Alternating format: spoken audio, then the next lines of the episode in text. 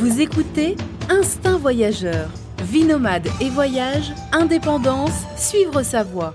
Avec Fabrice Dubesset, plusieurs fois par mois, des conseils, réflexions et interviews pour booster votre vie et oser le monde. Tout de suite, un nouvel épisode avec Fabrice. Bonjour à tous, c'est Fabrice. Alors avant de retrouver Diana pour l'interview en direct d'une laverie automatique aux Canaries, vous allez comprendre, euh, vous allez comprendre après. Euh, je voulais, euh, je voulais vous dire un petit mot parce qu'on est en mars, on est début mars, on est même le 1er mars, et dans les semaines qui viennent, eh bien, c'est les traditionnels ponts et les week-ends fériés, les week-ends à rallonge. Et euh, bah, traditionnellement, euh, euh, vous le savez, c'est c'est idéal ces week-ends pour pour partir ben, pour partir pour visiter une ville en Europe, pour faire un city trip. Et en Europe, on a la chance d'avoir beaucoup de compagnies low cost. Et donc c'est carrément faisable. Vous savez, je vis une partie de l'année en Colombie et ici, en Amérique latine, eh ben, les low cost, les low cost, c'est rare. Euh, surtout au niveau continental, il y en a pas en fait. Du coup, eh bien, c'est impossible. Enfin, c'est beaucoup, euh, c'est vraiment très cher de faire un week-end. Vous imaginez euh, de Bogota par exemple à, à je sais pas, à, Rio par exemple ou à Lima, le coût est énorme.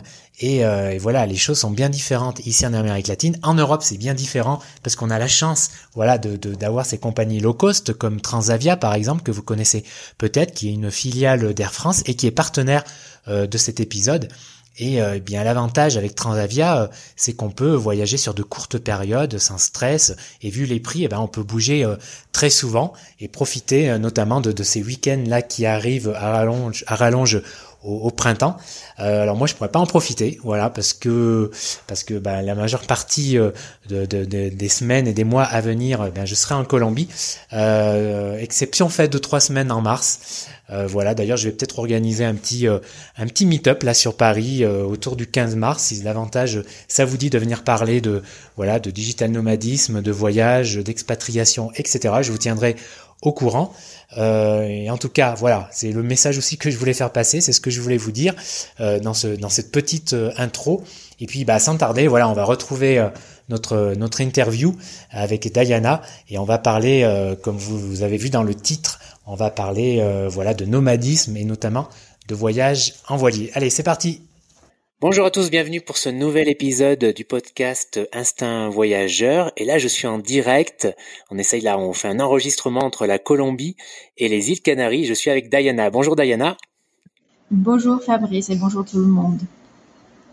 Voilà, alors j'espère que le, la, la qualité euh, du débit internet, euh, ça va aller aujourd'hui parce que entre une île et euh, voilà, il y a 10 000 kilomètres, 10 000 kilomètres, un océan entre nous. J'espère que ça va aller. Et d'ailleurs, Diana est, obligée d'enregistrer dans une laverie. C'est assez cocasse. Hein. Je crois que c'est la première fois qu'on fait une interview en direct d'une laverie automatique. donc voilà pour la, la petite anecdote. Alors Diana, je te présente rapidement tu es suisse, euh, tu es suisse, tu es d'origine slovaque, et en ce moment, eh bien, avec ton compagnon, tu voyages, enfin, tu, tu as tout quitté, tu as quitté la Suisse, ton boulot, tout, etc. Et euh, tu as tout mis sur un, sur un voilier, et depuis quatre mois, bah, tu voyages en voilier, c'est ça? Oui, exactement. Euh, je suis slovaque et suisse, et actuellement, bah, sans domicile ou un domicile qui est sur un bateau sur les grands sur les Canaries. Tout à fait. Voilà, sans domicile fixe, TSDF quoi. Mais sur un voilier, ça va. Euh, euh, oui, oui, c'est tout à fait, tout à fait ça, une SDF sur un voilier. Ça fait, ça fait rêver. voilà.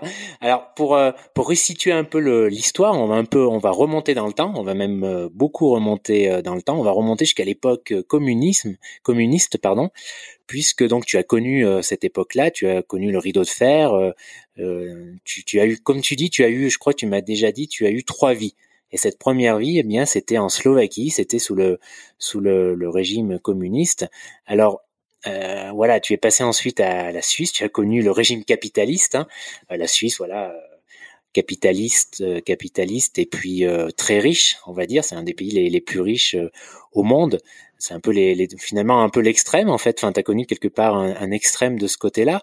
Alors, la première question, est-ce que tu as, est-ce que tu as beaucoup de souvenirs de cette époque communiste? euh, oui, euh, quand le communisme est tombé, j'avais, je crois, 13-14 ans, je m'en rappelle, euh, parce que c'était le passage de l'école primaire obligatoire à l'école secondaire, quand tu as 14 ans. Je m'en souviens euh, en tant qu'enfant, c'est plutôt de beaux souvenirs. Euh, maintenant, en lien avec le voyage, je m'en souviens parce que nous, on n'avait pas le droit de voyager. Donc, on en rêvait, on savait pas ce qui se passait vraiment ailleurs. Euh, je dirais que moi, j'avais encore de la chance parce que c'était la fin du communisme. On avait quand même la télé, on avait le satellite et on pouvait avoir des chaînes allemandes. Donc aussi, euh, et comme j'apprenais l'allemand, euh, je comprenais ce qui se passait, ça nous faisait beaucoup rêver. Mais vraiment, le gros souvenir, c'est qu'on ne pouvait pas voyager.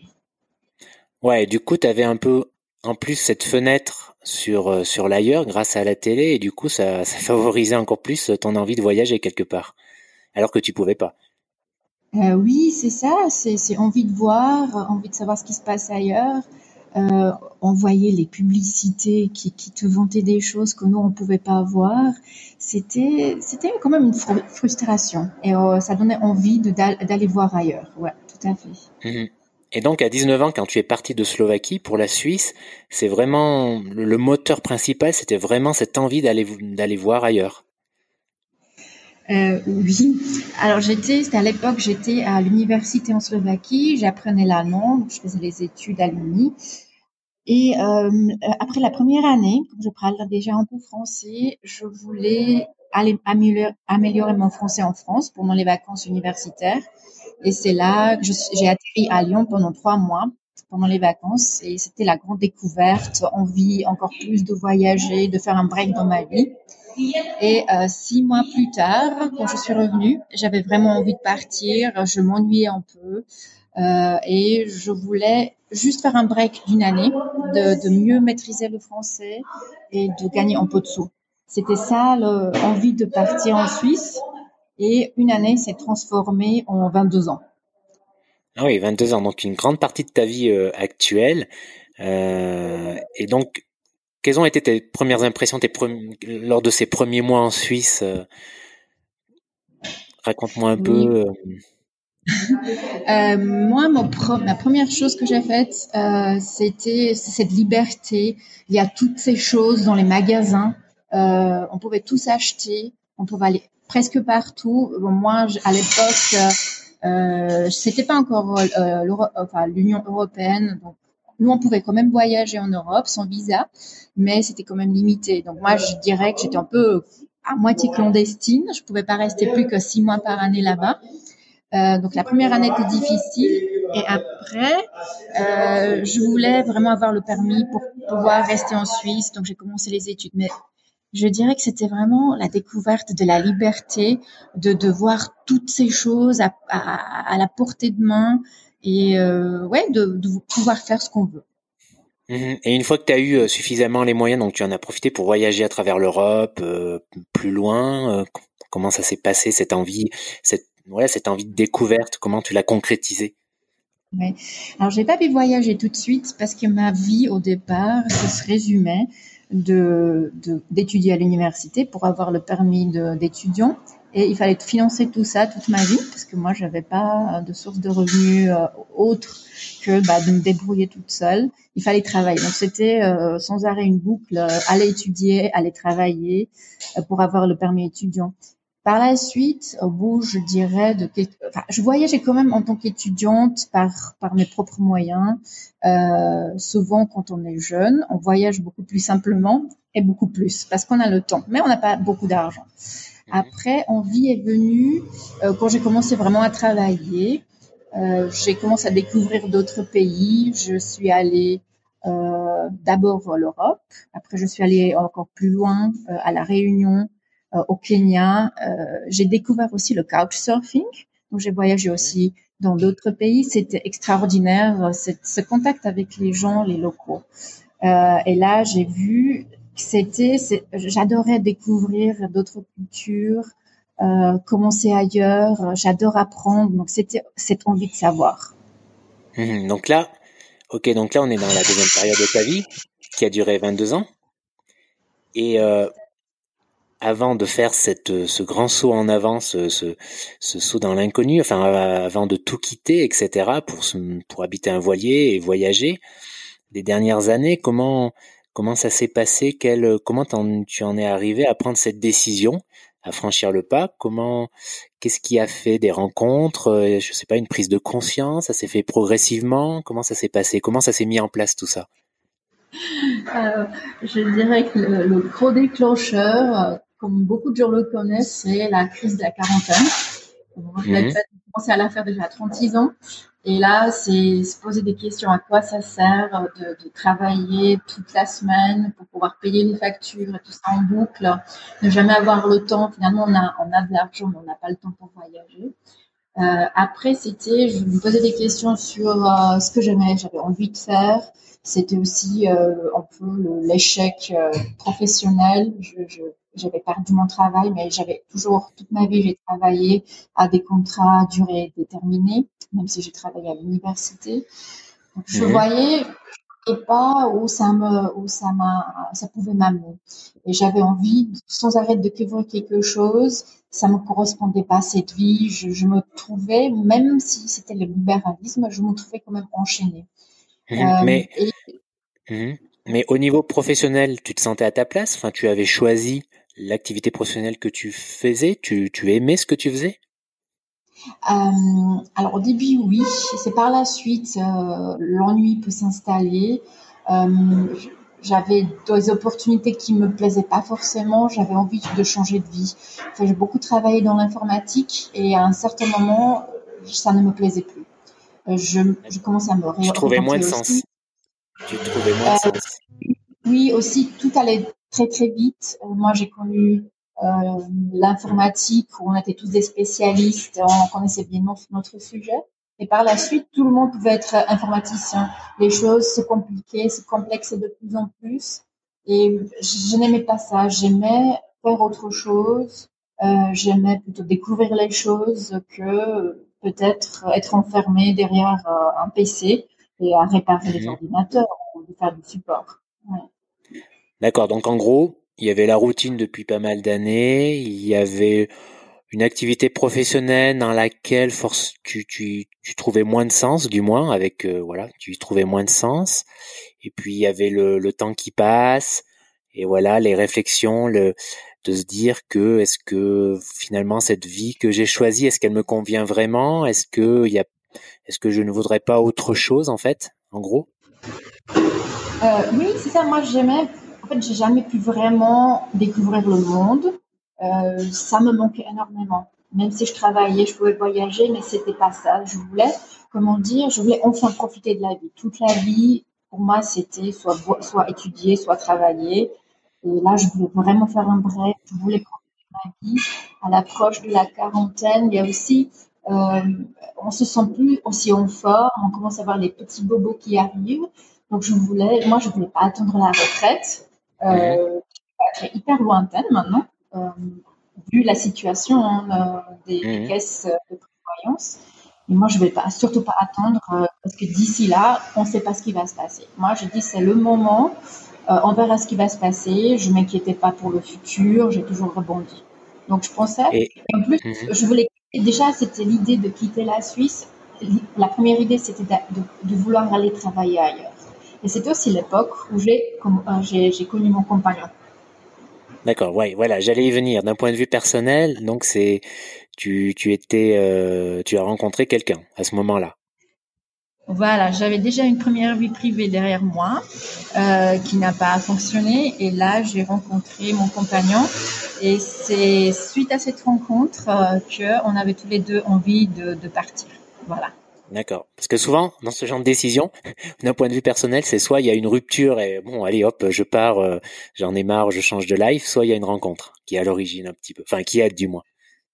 Oui, alors pour moi c'était les trois, oui, les deux plus euh, le, côté professionnel. Oui. D'accord. Et lui donc était était dans le même euh, mood, enfin dans le même état d'esprit que toi? Oui, lui aussi, il, euh, il, s'est posé des questions professionnelles et privées.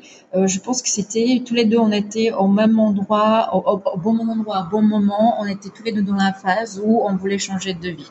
Bon, lui, il est quand même un peu plus âgé.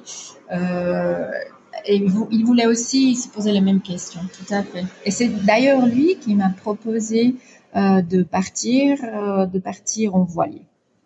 D'accord. En voile, pourquoi? Parce qu'il connaissait, euh, c'était déjà un marin, il connaissait déjà? Alors, c'est une bonne question. Euh, alors, pas du tout. Aucun de nos deux n'a jamais mis les pieds sur un voilier. C'était suite à la lecture euh, d'un récit de voyage où il a eu l'idée de partir en voilier. C'était une famille belge qui racontait la vie sur leur voilier. Eux non plus, ils savaient pas naviguer avant de partir. Ils se sont mis à la voile pour pouvoir partir. Donc c'était euh, c'était une source d'inspiration pour lui. Et comme moi, je suis aventurière, bah, j'ai dit oui. Moi, tout ce que je voulais, c'était partir, peu importe le moyen. Et tu te souviens de ce récit de voyage du titre? Euh, C'était École buissonnière dans le Pacifique Sud, je crois. Oui, c'était ça. D'accord, ça me dit quelque chose. Je crois. Euh, oui, et d'ailleurs, euh, oui, on a contacté, donc on les a contactés. Et c'est aussi suite à leur email, ils nous ont répondu parce qu'on s'inquiétait beaucoup pour pour les ressources financières. Ils nous a dit, ils nous ont dit que finalement, il y en a toujours, on a toujours une solution. il faut, le plus difficile, c'est de prendre la décision et de partir que les, dire les finances, on va toujours trouver une solution. Et d'ailleurs, ils ils ont voyagé, je crois, pendant 4 5 ans avec leurs enfants, et puis maintenant, ils sont au Costa Rica. Donc, on va en profiter dans, je pense, deux, trois ans pour y, euh, on y sera, puis on va leur dire bonjour et faire dédicacer leurs livres. Ah ouais, ça c'est super sympa, ça, c'est clair. Et alors, comment la, comment la décision a été prise euh, un soir autour d'un chocolat chaud, d'une bière? On s'est dit, euh, vous êtes dit, bon, allez, on, y va, on le fait. Allez, hop, en voilier, euh, c'est parti. oui, à peu près comme ça, oui. Bah, voilà. Quand il a fait le livre, il voulait savoir plus. Parce que ça s'est arrêté, je sais plus, en Australie, leur livre, et il voulait savoir qu'est-ce qu'il avait après. Donc, il est allé chercher, il est allé chercher sur Internet, il est tombé sur leur site web, et là, il a découvert qu'ils étaient au Costa Rica. Et donc, il les a contactés et puis ça leur, a fait, ça, l'a fait rêver. Et il m'a dit, mais pourquoi ne pas partir en voilier? Euh, Et j'ai dit, bon, pourquoi pas? Euh, Comme on n'avait pas de contraintes euh, forcément, ni vraiment personnelles euh, ou professionnelles. Bon, à l'époque, oui, hein, quand même, mais c'était pas aussi contraignant. On s'est dit, bah écoute, pourquoi pas On y va, euh, on, tente. D'accord, bah voilà, bah, bah, une fois que la décision est, prise, euh, ensuite, bah ensuite quand même, il reste euh, à apprendre un minimum euh, la voile quand même pour pour voyager avec un voilier. Alors comment comment ça s'est passé? Vous avez pris des cours? Comment ça s'est comment s'est passé la préparation? Oui, on a on a préparé le projet. Ça ça se fait pas du jour au lendemain. Ça nous mmh. a pris quatre ans, presque quatre ans avant ah de pouvoir partir. Quand même quatre ans, oui. Euh, il y a encore des contraintes familiales du côté de mon compagnon, mais ça prend, je dirais, ça prend minimum quand même trois ans pour euh, finaliser le tout. Euh, il faut surtout apprendre à faire de la voile. ça, on a fait en Suisse, on a commencé à faire nos permis, faire le permis lac, euh, il faut après faire le permis mer. Donc, c'est une partie, il y a une partie théorique. Tu as un examen de 8 heures. Alors là, là, on, là, on parle, là, on parle de permis bateau. Hein. C'est ça. Hein oui, c'est ça. Permis voiliers, effectivement. Parce qu'en fait, il n'y a, pas, y a pas de. je ne sais pas en Suisse, mais en France, en tout cas, il n'y a pas de permis voile, il n'y a pas de brevet, enfin, il n'y a pas de certification pour la voile. Tu apprends, euh, tu apprends dans des écoles comme les Glénans par exemple, qui est très connu, euh, que j'ai fait il y a deux ans d'ailleurs. J'ai fait un stage euh, de voile au Glénan en Corse, à Bonifacio, c'était vraiment super. Mais euh, voilà, c'est quand même quelque chose qui est un peu plus flou, moins moins encadré. donc c'est à toi, voilà, c'est à toi de prendre l'initiative vraiment, d'apprendre, d'apprendre. Oui, d'ailleurs, les Glénans, c'est une très très bonne école. On a aussi un livre sur le bateau, c'est la Bible des Glénans. Voilà en Suisse, on est moins bien organisé pour les écoles pour la pratique, déjà parce qu'on n'a pas de mer. Mais donc c'est pour ça que comme les Suisses, ils aiment bien faire les choses et ils sont très très stricts et très carrés. Euh, ils aiment bien avoir toujours des permis. Et nous, pourquoi on a fait un permis, c'est qu'on ne savait pas si on allait avoir un bateau avec euh, qui sera enregistré en Suisse ou bien dans un pays européen. En France, effectivement, vous n'avez pas besoin de permis mais il faut quand même faire des stages parce que le bateau, ça s'apprend, c'est dangereux. Il faut savoir lire la météo, il faut savoir lire mhm. euh, où tu vas. Il y a, il y a beaucoup, beaucoup de compétences. Donc en Suisse, on a dû faire. Mhm. Par contre, on a besoin aussi en France, comme en Suisse, d'un permis bateau. Donc il y a plusieurs permis bateau, hauturier, euh, je sais plus, euh, haute mer, etc.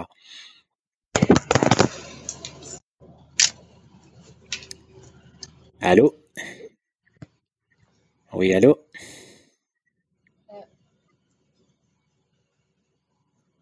Allô, allô? Alors oui, oui, oui. alors, effectivement, en Suisse, ça s'appelle le permis hauturier parce qu'on est au-delà des côtes. Donc, c'est ce qu'on a fait en Suisse. Et euh, à, euh, à, côté, tu fais, tu fais une théorie, l'examen théorique, et après, tu fais de la pratique.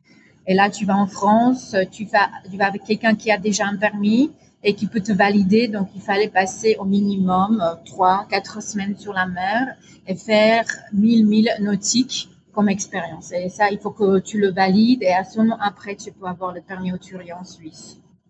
D'accord. Et au niveau de la voile, en fait, concrètement, combien de semaines vous avez passé à faire de la voile, à apprendre? Euh, Concrètement, bah, pour le permis suisse, on a passé quatre semaines. Donc, euh, à chaque fois, toutes les vacances, ben, on allait faire un stage.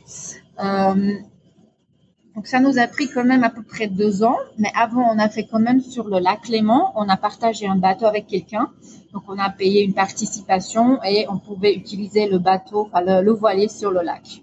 Donc je dirais c'était une année ou deux ans sur le lac, on pratiquait euh, de temps en temps et après on est allé sur un et après trois ans, donc on s'est dit voilà la quatrième année elle va arriver.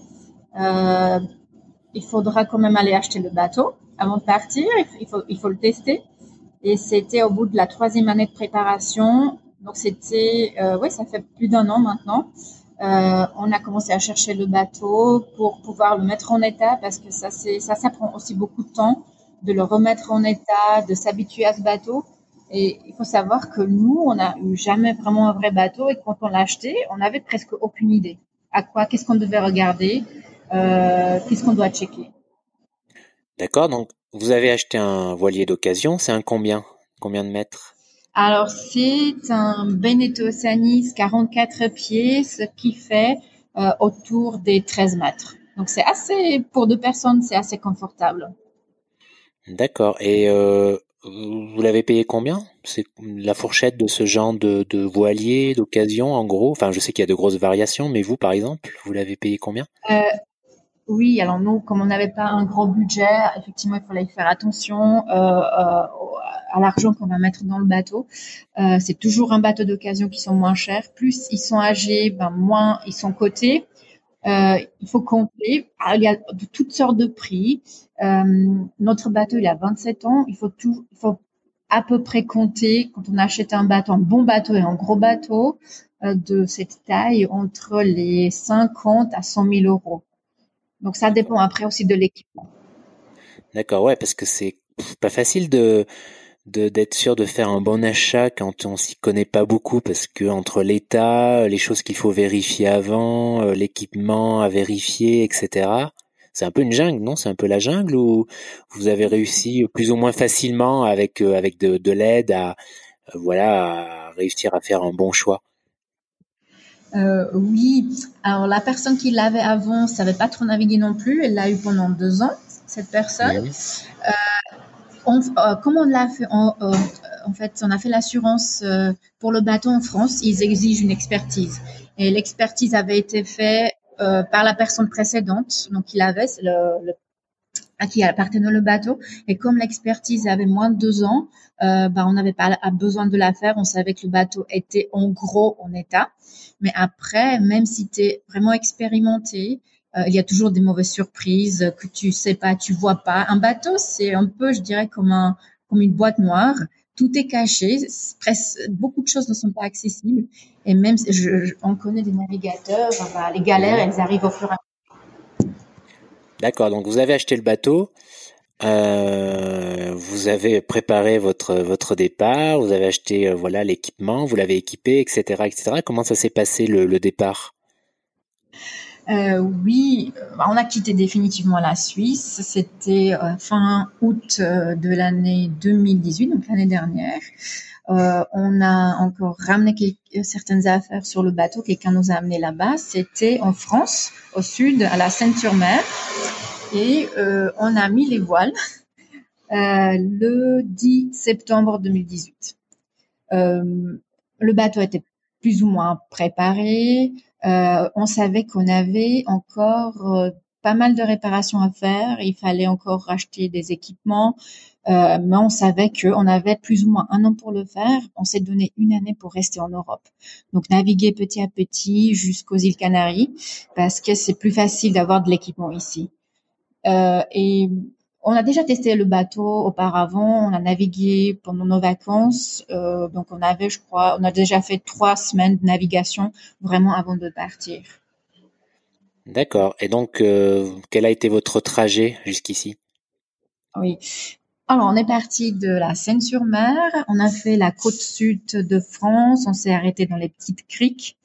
Et euh, la grande question, où est-ce que peut aller un, voilier? Bah, C'est toujours l'avantage, ce sont des îles pour un voilier, parce qu'il faut avoir du sable pour pouvoir mouiller, donc mettre, mettre l'ancre. Et euh, quand on a fait le sud de la France, on naviguait tous les jours. Euh, on, voulait aller aux, îles Baléares. Euh, alors ça, c'était vraiment chouette. On a pu mettre, on a, on a pu mettre beaucoup en mouillage là-bas parce qu'il y a des petites criques. Euh, là, on a fait nos premières mauvaises expériences de navigateur euh, qu'on n'apprend pas forcément ni pendant des stages, ni chez les Glénans ni ailleurs. Euh, on s'est fait secouer pendant les mouillages. On n'a pas prévu une météo qui a tout d'un coup changé. On s'est pris des vents forts pendant une navigation.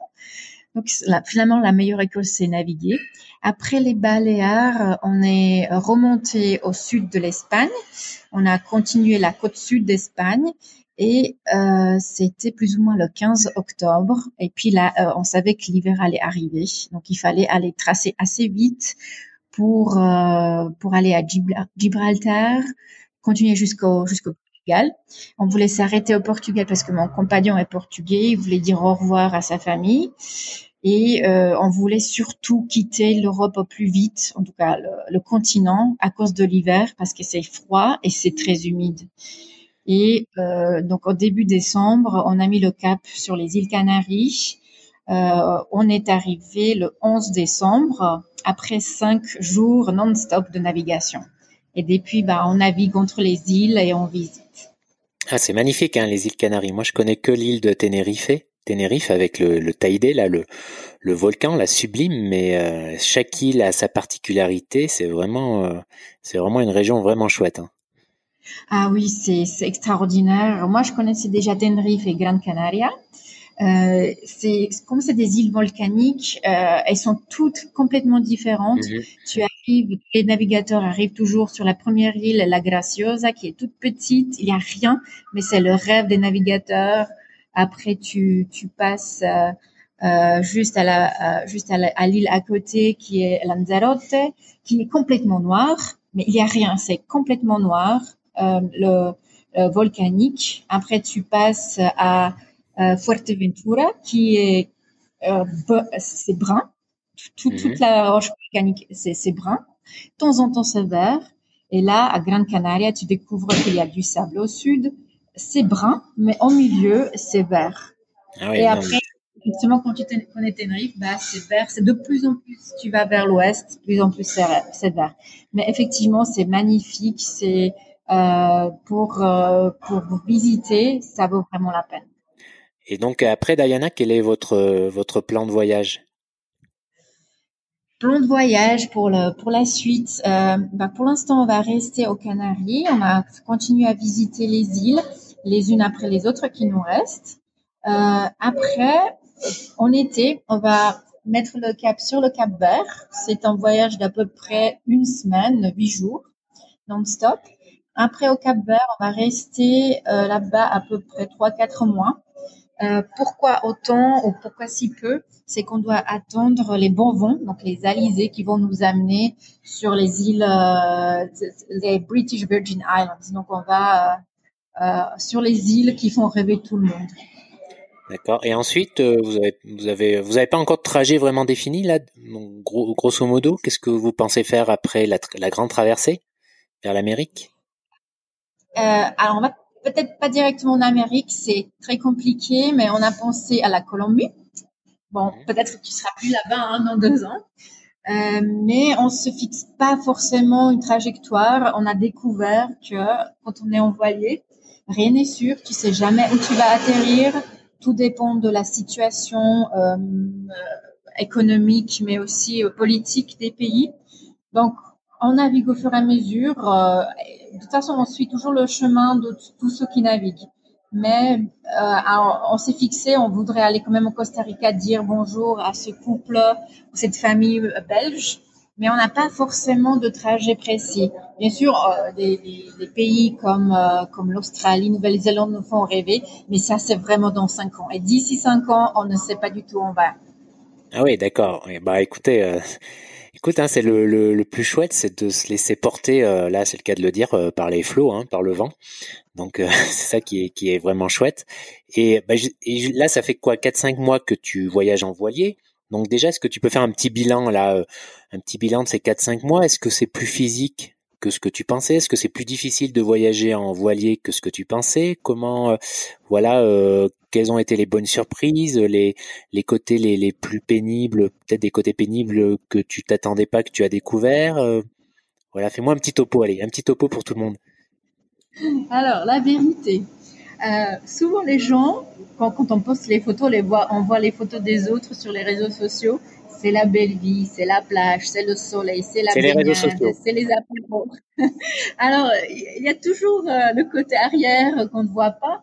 Alors, la vérité, euh, ça dépend de la façon dont tu voyages. Je connais des, des, Français qui prennent une année sabbatique et qui ne font que voyager parce qu'ils sont pressés par le temps. Il faut savoir que voyager en voilier prend énormément de temps. Tu vas à la vitesse de quelqu'un qui va, euh, qui court. Donc ça va pas très vite.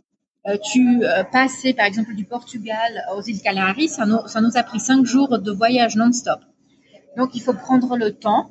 Euh, on a découvert effectivement que c'est fatigant, que le bateau bouge sans arrêt, que par exemple tu peux pas aller où tu veux. Euh, le bateau il est fait ou le voilier euh, il est fait soit pour du sable parce que tu peux mettre l'ancre ou bien pour les ports. Après quand tu vas dans les ports, tu peux avoir des mauvaises surprises parce que ça peut coûter cher. Finalement, un globetrotter qui voyage en voilier doit savoir s'organiser et prévoir à l'avance. Là, on avait la mauvaise surprise des coûts des marinas et des ports sur les îles Canaries. Ouais, par exemple, tu as, un exemple de prix, par exemple? Oui. Euh, donc, aux Canaries, on peut avoir des petits ports publics euh, ben là, on est actuellement, c'est pas cher, c'est 12 euros par nuit. Mhm. Par contre, ben, c'est galère pour rester. C'est au jour le jour, on doit négocier une semaine de plus. Après, tu as des marinas qui sont privés. Pour notre bateau, en tout cas 13 mètres, c'est galère. Euh, tu peux payer entre 27 et 30 euros la nuit. Parce qu'on a un voilier plus grand que 12 mètres. Donc ça, ça, ça passe d'un 12 mètres au 13 mètres. Tu peux avoir une différence de 10 euros. Euh, ah ça aussi, c'était la découverte euh, du confort qu'on voulait, que bah, avoir un plus gros bateau de au-delà des 12 mètres, c'est le syndrome des 12 mètres, bah, tu, tu payes beaucoup plus cher euh, les prix des, des ports. Donc, c'est pour ça aussi qu'il faut aller voyager, naviguer dans des pays qui sont moins chers, souvent des pays un peu enfin, sous-développés, où, où tu peux faire soit du bon mouillage, donc tu paies rien du tout, parce que c'est du mouillage forain, comme on appelle, ou bien les marinas sont pas très chers, ou tu vas jamais. C'est vraiment des bons spots de mouillage. Euh, par exemple, au Baléares, on n'a jamais mis les pieds dans un port. C'était presque un mois, un mois et demi, c'était euh, mouillage non-stop. Et c'est pour ça qu'au Canaries, on a fait la mauvaise découverte parce qu'on s'est pas renseigné à l'avance. Après, qu'est-ce ça c'est les mauvais côtés. Après le mauvais mhm. côté du voyage en bateau, c'est que il y a tout le temps quelque chose qui tombe en panne. Il y a toujours quelque chose qu'il faut réparer. Mhm. Euh, maintenant, si, si t'es pas bricoleur, si t'es pas électricien, bah il faut apprendre. Tu dois tout ah, apprendre. Pas le choix. C'est ça que t'as pas le choix là. meilleur temps parce que qui va te dépanner? Je dis après, euh, il faut vraiment que tu saches tout. Il faut que tu saches euh, faire euh, de la météorologie, il faut que tu saches prévoir les choses à l'avance, il faut que tu t'organises, il faut vraiment tout savoir réparer. Donc tu sais un apprentissage, constant. Euh, donc ça, c'est les mauvais côtés, mais ça dépend parce que finalement, c'est un challenge pour quelqu'un qui adore la découverte. Euh, les bons côtés de ces pannes qu'on a très souvent, c'est que tu as toujours quelqu'un qui va venir t'aider, quelqu'un de plus expérimenté, euh, qui on, s'est retrouvé par exemple avec euh, un moteur pour la chaîne qui ne fonctionnait plus. Euh, et puis on, devait, on s'est dit, on doit aller en urgence dans un port parce que ben, on peut pas rester au mouillage, c'est trop dangereux. Parce que si on se fait secouer par par des vagues que la que la que l'encre bouge, ben, on va finir dans les rochers. Donc ça, c'est parfois des euh, sueurs froides qu'on reçoit. Il y a toujours quelqu'un qui on apprend énormément des autres. Oui, les, euh, les, les, marins sont une sont très solidaires quoi. C'est une communauté un peu comme les motards ou toutes ces petites un peu communautés un petit peu un petit peu plus minoritaires. En général, c'est t'as des liens. Enfin, les liens se font facilement et euh, l'entraide est très présente. Oui, ça, ça c'est génial. Alors ça, on, le savait plus ou moins, mais c'est une grande découverte pour nous. Et puis aussi, à notre tour, on fait découvrir à ceux qui, débutent, alors que nous, on est quand même faux débutants, euh, on, les aide aussi. Donc il y a tout, on, échange de, l'information, on s'entraide, euh, on se donne les bons tuyaux. Euh, ça, c'est vraiment chouette ça, avec ceux qui naviguent. Qu'est-ce que je dirais? Qu'est-ce alors ça c'est les galères. Donc il y a toujours, euh, on est toujours en train de regarder la météo. Ça c'est le point numéro un qu'il faut faire. On doit réparer. Donc ça c'est pas forcément euh, le bon bon côté. On doit sans arrêt euh, nettoyer aussi parce que le bateau est exposé aux UV, au sable, au sel. Euh, ça c'est nettoyage tout le temps, tout le temps. Maintenant les bons côtés, c'est que on a une certaine liberté. Euh, on peut aller où on veut presque avec le voilier. On adore les endroits où il y a personne. C'est ça, c'est on apprécie énormément. bon, on peut se la couler douce on, se baigne, on profite du soleil parce qu'on est toujours, on va toujours dans les pays où il fait chaud. Euh, on peut visiter, on, voit les couchers de soleil extraordinaires presque tous les jours. Alors ça, c'est quelque chose qu'on peut pas vivre quand on est sur le continent et on n'est pas au bord de la mer. Euh, et puis on, découvre aussi sans arrêt de, de nouveaux endroits, la cuisine locale. Alors ça, c'est ça, c'est génial. Et finalement, quel est quel est, euh, Diana, votre, euh, pour l'instant, je ne sais pas si tu as fait euh, les comptes, mais votre budget quotidien finalement, en moyenne? Oui, bien sûr, on se pose toujours la question au départ, combien, avec combien je peux vivre par jour ou par mois comme il y a déjà des navigateurs qui ont posté leur budget sur Internet, on savait plus ou moins ce qu'on allait dépenser. Mhm. on est parti de l'idée euh, pour nous, pour être assez confortable, mais pas être dans le luxe, mais vraiment dans le besoin quotidien, euh, avec tout frais compris, les assurances maladie, les assurances bateau, de temps en temps un petit resto, euh, avec quand même la plupart des mouillages, euh, il faut compter à peu près pour deux personnes euh, entre 1000 et 1500 euros par mois. Mais vraiment tout est compris, les réparations, déjà euh, tous les, tout ce qu'on, tout ce qu'il faut pour réparer. Donc là, c'est le budget de l'année qu'on va diviser par 12. Euh, après, aux Canaries, on avait quand même des mauvaises surprises parce qu'il faut aller dans les marinas. Et comme ça peut être un budget de 600-700 euros par mois, euh, bah, il faut réduire le budget ailleurs. Mais on reste toujours euh, dans les au-dessous des 2000 euros. Après, quand on va passer au Cap Vert et on va traverser l'Atlantique, là, le budget va diminuer parce qu'on n'aura plus de ports à payer. Euh, donc là, j'imagine que le budget, quand on, dépense pas énormément, euh, on va être euh, autour des 1000 euros à 2500 euros maximum par mois, avec tout compris. D'accord, d'accord. Pour deux personnes. Pour deux personnes. Oh, on a vu hein. des familles. Oui, oui, on a vu des familles de cinq, donc avec trois enfants. Euh, leur budget, c'était 1500 euros par mois. Nous, on a vu un peu plus large, euh, mais après, ça dépend ce que tu fais. Euh, si tu vas au resto, ça te, ça t'augmente tout de suite le budget. Euh, je veux dire, nous, par exemple, euh, on fait, on a acheté un four solaire pour ne pas devoir dépenser de l'énergie pour le gaz, ne pas avoir l'inconvénient d'aller chercher quelque part du camping-gaz en fin fond de la brousse. Donc tout dépend comment on vit et comment qu'est-ce qu'on veut, où est-ce qu'on veut aller. Après, on connaît des navigateurs qui sont tout le temps dans les marinas parce qu'ils ont le budget. Mhm. Donc, il y a, il y a des navigateurs qui dépensent beaucoup moins à deux, euh, qui peuvent être moins de 1000 euros aussi par mois. D'accord. D'accord. Et une autre question que j'avais envie de te poser, là, avec le recul, au niveau de la préparation, au niveau des premiers mois de voyage, qu'est-ce que tu ferais différemment? Ah, euh, qu'est-ce que La question qui Euh, finalement, on apprend tous les jours. Euh, j'aurais peut-être pu prévoir les choses, euh, enfin se renseigner sur les destinations avant, mais finalement, on s'adapte. faire différemment, on aurait pu partir plus tôt. Alors ça, c'est tout de suite.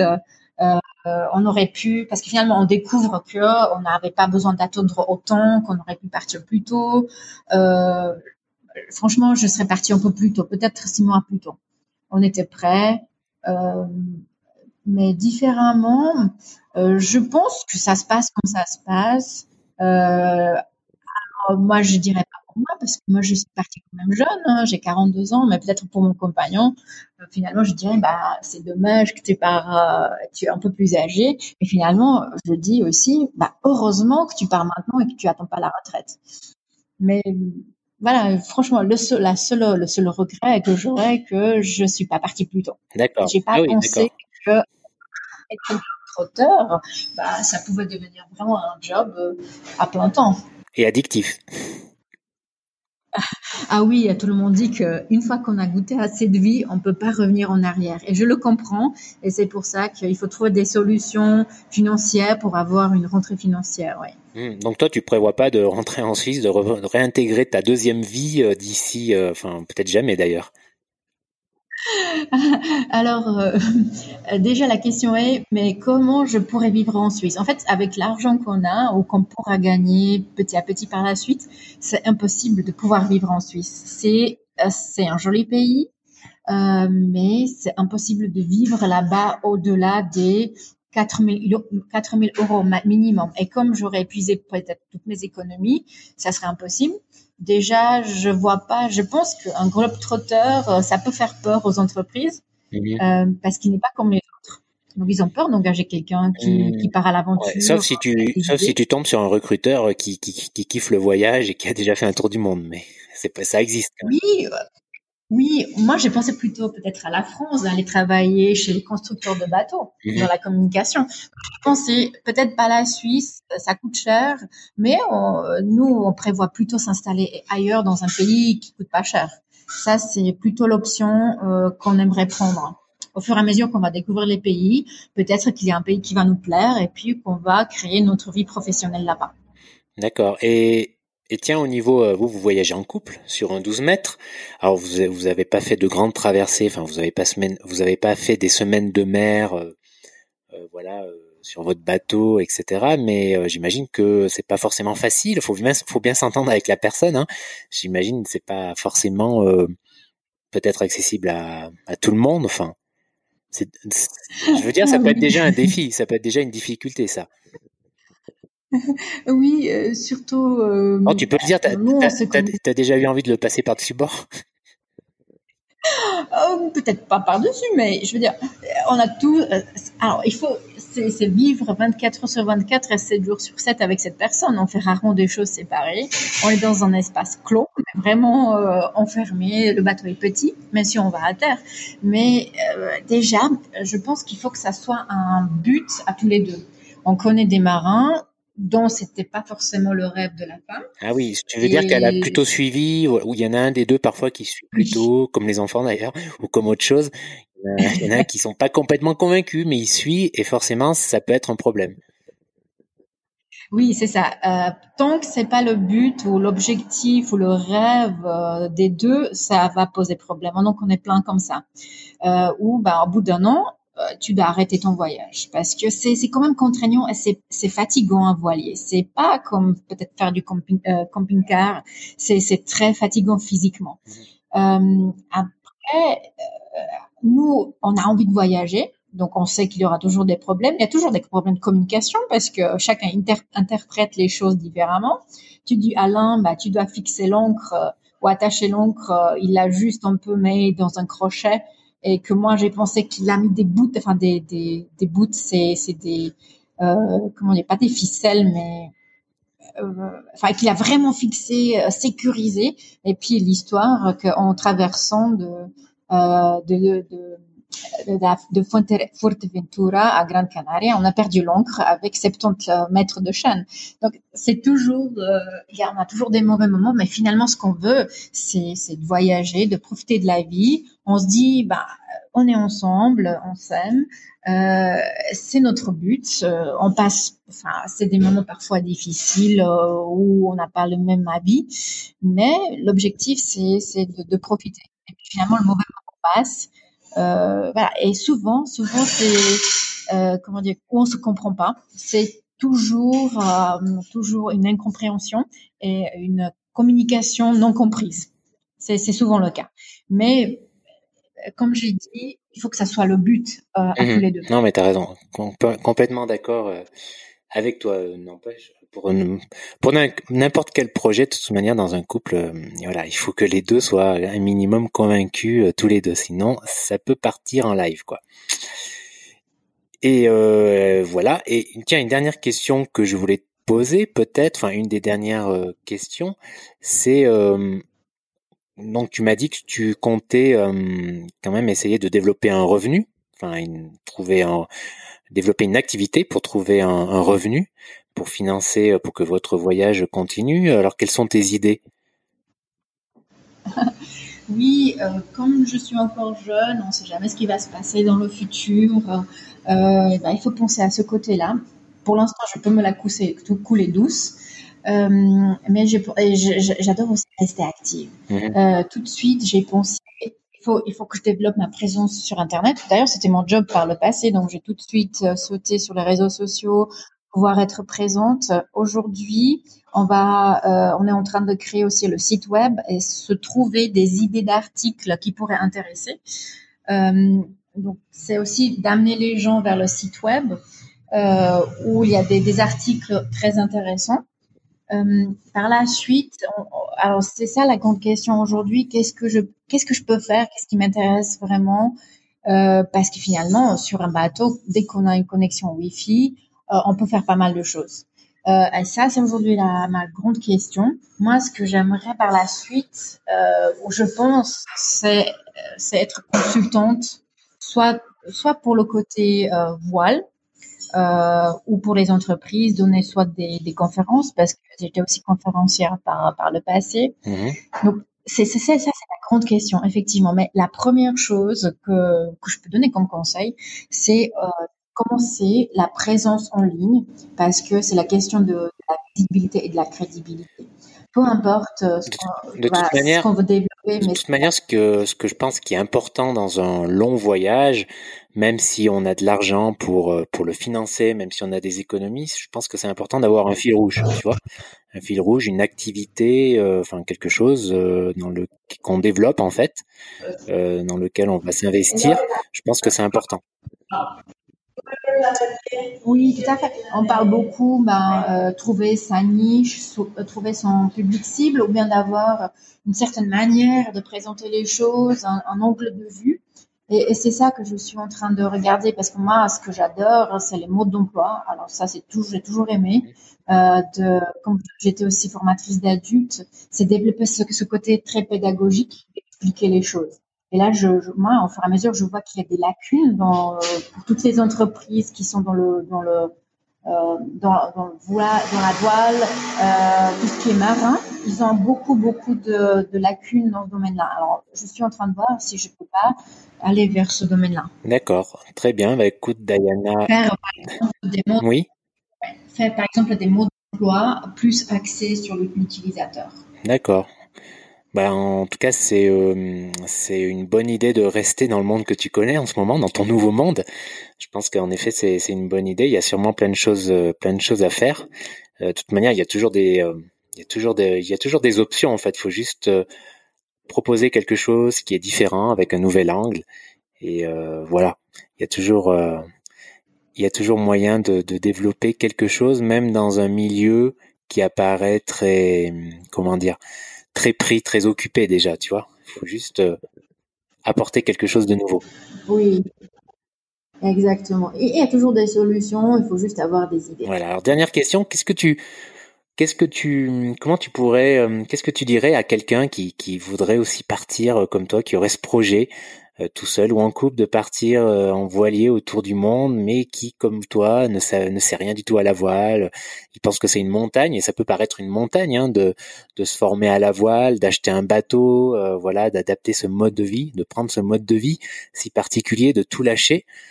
pour certains, c'est sans doute une montagne, ce qui est normal. Alors, qu'est-ce que tu leur dirais? Ah, alors oui, voyager, c'est pas donné à tout le monde. Il faut avoir quand même, il faut savoir Ce que je dirais, c'est que ça peut, ça se prépare. Hein. Il faut déjà, euh, je dirais, il faut suivre des gens qui voyagent. Ça, c'est la première chose. Mhm. Euh, savoir comment ça se passe, se renseigner. Ça se prépare. Ça, euh, un, un, tour du monde ou voyager, ça se prépare, ça s'organise. C'est tout simple. Et ouais, prévoir les choses à l'avance et les choses vont petit à petit se mettre en route. Et de toute façon, il y aura toujours des solutions qu'on va trouver. Mais euh, je dirais vraiment s'organiser à l'avance, pouvoir prévoir les choses. Oh, on, peut savoir à quoi s'attendre de ce qui va arriver. Très bien. Bah, écoute, Diana, merci pour euh, merci pour cette interview en direct d'une laverie euh, des Canaries. Euh, il n'y a pas eu trop de bruit, ça va. Je m'inquiétais, enfin un petit peu, mais ça va. C'est passé parce que c'est pas facile, évidemment, de te capter hein, entre les entre le, la navigation, les jours de navigation et, et, le Wi-Fi. On a mis du temps pour se capter. Euh, bah écoute, plein de bonnes choses pour la suite. Comment on dit dans la marine? On dit bon vent? merci. Bon vent, non? Ouais. Bon, vent. Surtout, c'est ça. Bon et bonne météo, c'est ça, c'est la première chose dont on a besoin. Voilà, bon vent, bonne météo. Je mettrai le lien dans la description de ton compte Instagram et de ton site perso. Euh, je crois que j'ai rien oublié, c'est ça? Non, je crois pas. Et surtout, je dirais bon vent aussi à tout le monde et oser, euh, oser partir. Voilà, ben merci sur ce bon mot, merci et bonne route à toi. Ciao, ciao. Et voilà pour ce nouvel épisode euh, du podcast. Euh, merci de l'avoir euh, écouté. Si vous avez aimé et que vous l'écoutez sur iTunes, ça serait super si vous pouviez voilà prendre juste une minute pour laisser un commentaire. C'est important pour pour, pour moi, pour, pour la visibilité de ce podcast. Et voilà, d'avance, je vous remercie. Et puis, eh bien, comme d'habitude, on se retrouve dans deux semaines pour un autre vendredi pour un autre vendredi podcast, pour un autre interview. Et d'ici là, je vous souhaite plein de bonnes choses. Bye bye